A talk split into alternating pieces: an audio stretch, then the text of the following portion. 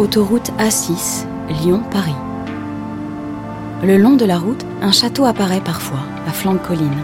Sa vue vous fait voyager dans le temps et titille votre imagination. Cette place forte vous paraît inaccessible.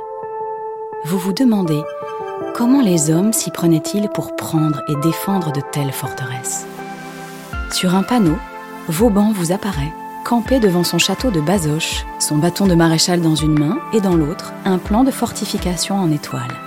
Et vous devinez que lui a la réponse à votre question.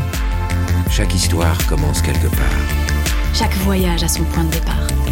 Chaque légende a ses racines. Vous, écoutez Panorama, une aventure contée par Denis Podalides.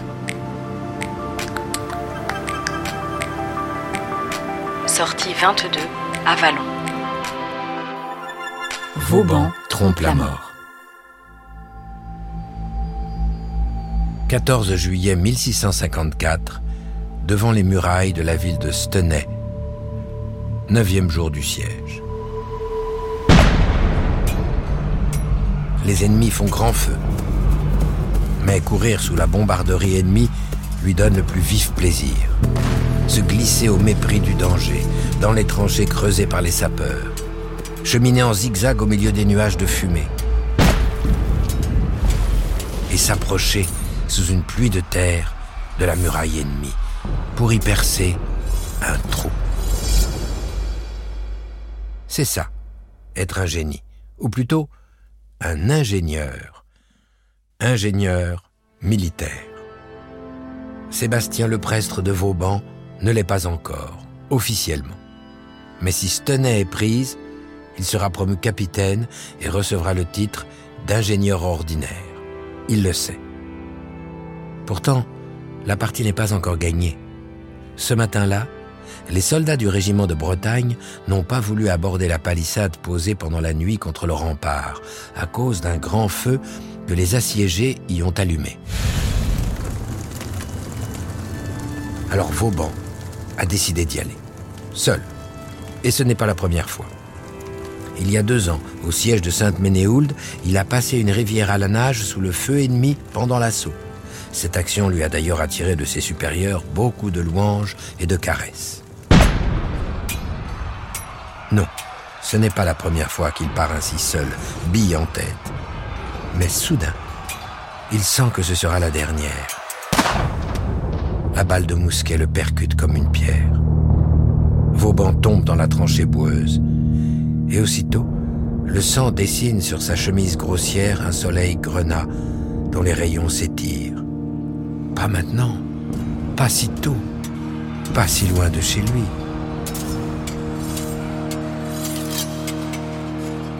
Vauban songe soudain à ses parents, à son village de Saint-Léger de Foucheret, qu'il n'a pas revu depuis si longtemps.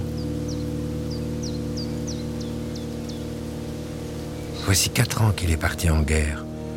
D'abord aux côtés du grand Condé, puis au service du jeune roi, tout juste sacré, Louis XIV.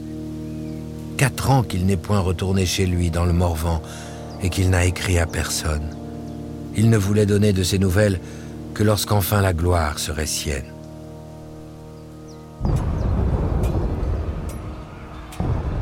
La douleur le saisit, acéré. Il va mourir. Quelle ironie.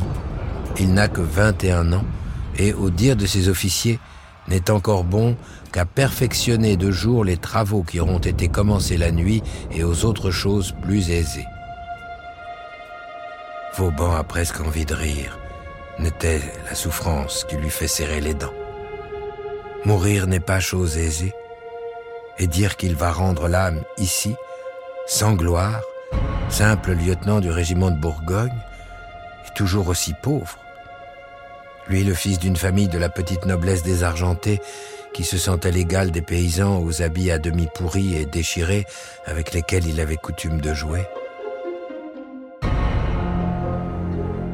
En le voyant si déguenillé, le chevalier de Clairville qui l'a fait venir ici à Stenay lui a même fait l'aumône de quelques habits.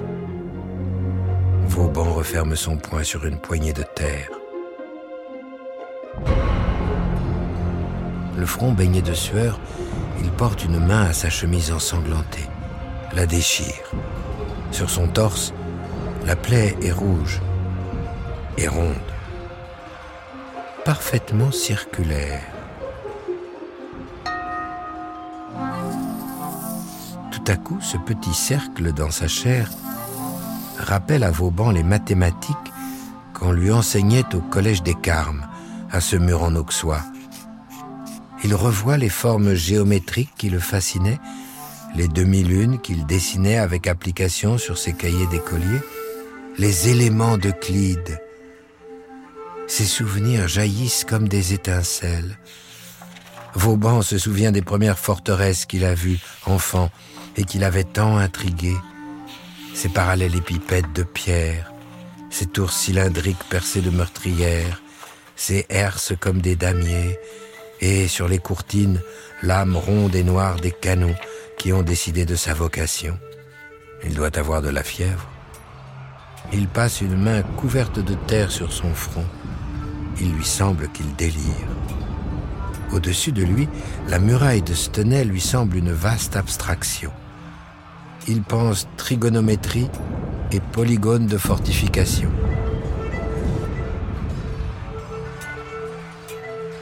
Vauban voit soudain dans le ciel envahi de fumée des angles de tir inédits.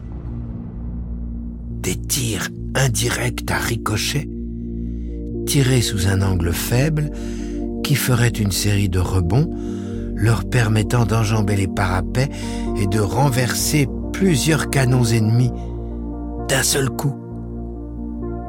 Et Vauban visualise avec exactitude comment faire une brèche dans le rempart. En dessinant un H majuscule dans le mur d'enceinte, à coups de boulet de canon, tiré de plein fouet, en commençant par les barres verticales du H. Le rempart ainsi découpé, comme en pointillé, s'éboulerait à coup sûr. Au milieu de la mitraille, blessé et à moitié vidé de son sang, Vauban à son eureka. L'art de la guerre est dans les trous. Le plus épatant, songe Vauban, c'est qu'à l'inverse, les trous se rebouchent aussi, les failles se suturent. Un bon ingénieur sait à la fois ouvrir une brèche et la refermer. Tout dépend de quel côté de la muraille il se trouve. Mais pour ce faire, encore faut-il que l'ingénieur soit en vie, se dit le jeune homme, en comprimant fermement sa blessure avec un lambeau de sa chemise déchirée. Il se redresse sur un genou et, vacillant, s'appuie sur le bord de la tranchée. À l'avenir, il doit être plus prudent. Et méthodique, comme dit M. Descartes. Vauban se lève. Il hume l'air saturé de poudre autour de lui il a maintenant très clairement à l'esprit un traité de l'attaque des places, un texte qui ferait office de bréviaire pour un futur corps du génie militaire et qui s'ouvrirait sur cette pensée où il n'y a que du courage sans conduite, on ne réussit que par hasard. Et où on ne réussit que par hasard, on réussit très rarement. Et on s'expose toujours à tout perdre. Mon dessein est de proposer une conduite plus réglée afin de pouvoir réussir avec plus de certitude, avec moins de frais et de périls.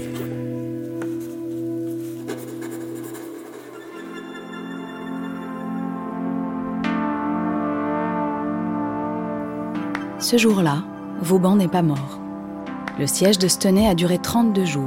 La ville est finalement prise le 6 août 1654 en présence de Louis XIV.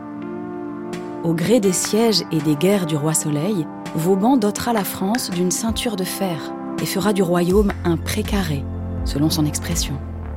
Nommé par le roi commissaire général des fortifications et maréchal de France, Vauban meurt en 1707 et son corps est inhumé à Bazoches, non loin de son armure, percée de trous. Quant à son cœur, il sera placé, un siècle plus tard, sous le dôme des Invalides, à la demande de Napoléon Ier.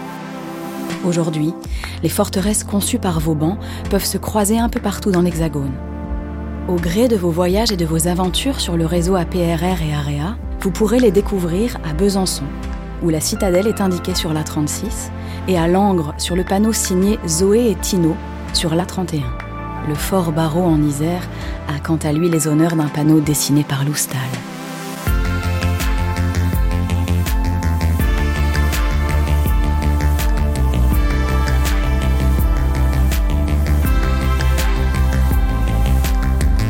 Femmes avant-gardistes, apparitions inexpliquées, héros intrépides.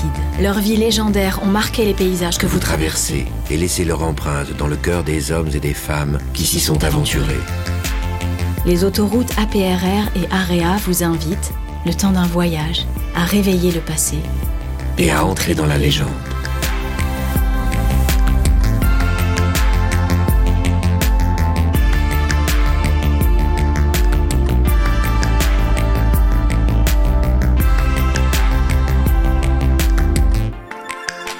Vous avez écouté Panorama, avec les voix de Denis Podalides de la Comédie Française et Juliette Roudet. Texte Martin Kénéen. Musique Germain Calsou et Charles Dolé. Réalisation Anna Bui. À bientôt pour explorer d'autres itinéraires et d'autres légendes.